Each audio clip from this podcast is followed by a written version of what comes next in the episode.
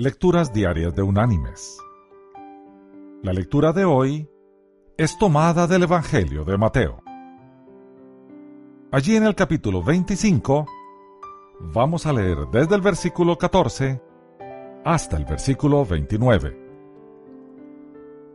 que dice, El reino de los cielos es como un hombre que, yéndose lejos, llamó a sus siervos y les entregó sus bienes. A uno dio cinco talentos, a otro dos y a otro uno. A cada uno conforme a su capacidad. Y luego se fue lejos. El que recibió cinco talentos fue y negoció con ellos, y ganó otros cinco talentos. Asimismo, el que recibió dos, ganó también otros dos.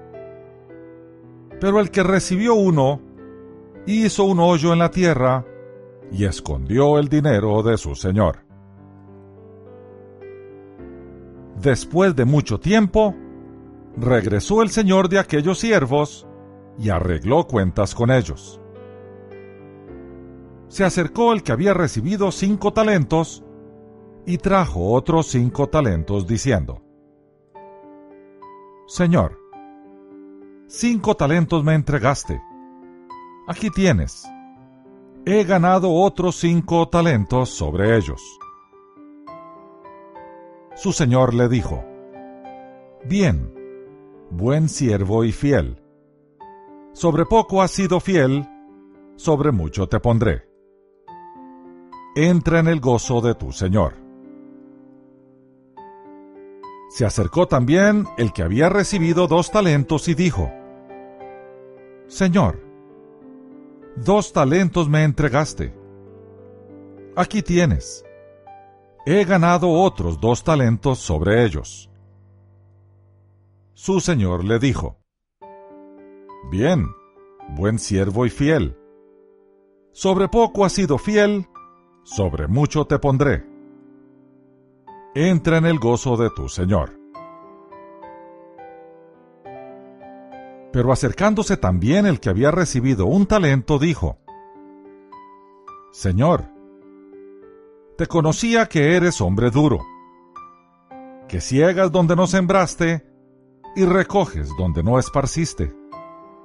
Por lo cual tuve miedo y fui y escondí tu talento en la tierra aquí tienes lo que es tuyo. Respondiendo su señor le dijo, Siervo malo y negligente, ¿sabías que ciego donde no sembré y que recojo donde no esparcí? Por tanto, debías haber dado mi dinero a los banqueros, y al venir yo, hubiera recibido lo que es mío con los intereses. Quitadle, pues, el talento y dadlo al que tiene diez talentos. Porque al que tiene le será dado y tendrá más. Y al que no tiene, aún lo que tiene le será quitado.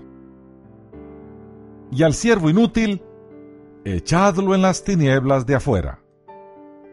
Allí será el lloro y el crujir de dientes. Y la reflexión de este día se llama La madurez no viene con la edad. Una de las señales de la madurez es la capacidad que tiene una persona de aceptar la responsabilidad de su propio talento, de desarrollar diligentemente las habilidades inherentes que le fueron dadas por Dios y de utilizarlas al máximo con gozo y acción de gracias. La persona que haga esto podrá tener éxito a cualquier edad. Víctor Hugo escribió su primer drama a los 15 años. Juan de Medici tenía 15 años cuando se convirtió en cardenal. Rafael pintó sus obras maestras antes de morir a la edad de 37 años. Tennyson escribió su primer volumen de poesías a los 18 años. Pascal escribió sus grandes obras entre los 16 años y su muerte a los 37. Juana de Arco hizo toda su obra y fue quemada en la estaca a los 19 años. Rómulo fundó Roma a los 20. Juan Calvino se unió a la Reforma a la edad de 21 años y escribió sus famosos Institutes a los 27. Alejandro el Grande había conquistado su mundo cuando tenía 23 años. Isaac Newton tenía 24 cuando dio a conocer la ley de gravedad. McCormick inventó la segadora a los 23 años.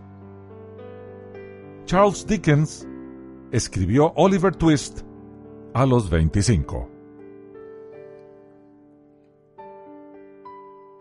Mis queridos hermanos y amigos, la edad no tuvo nada que ver con el genio de estos grandes personajes.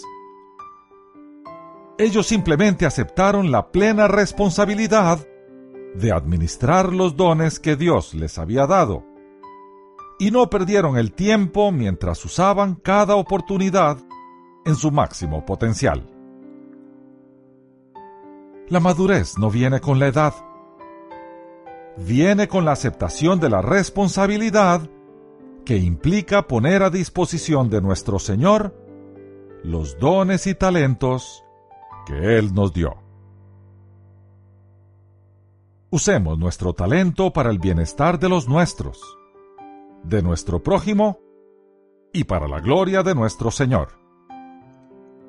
Al final de los tiempos, Él mismo nos dirá, poniendo su mano sobre nuestro hombro.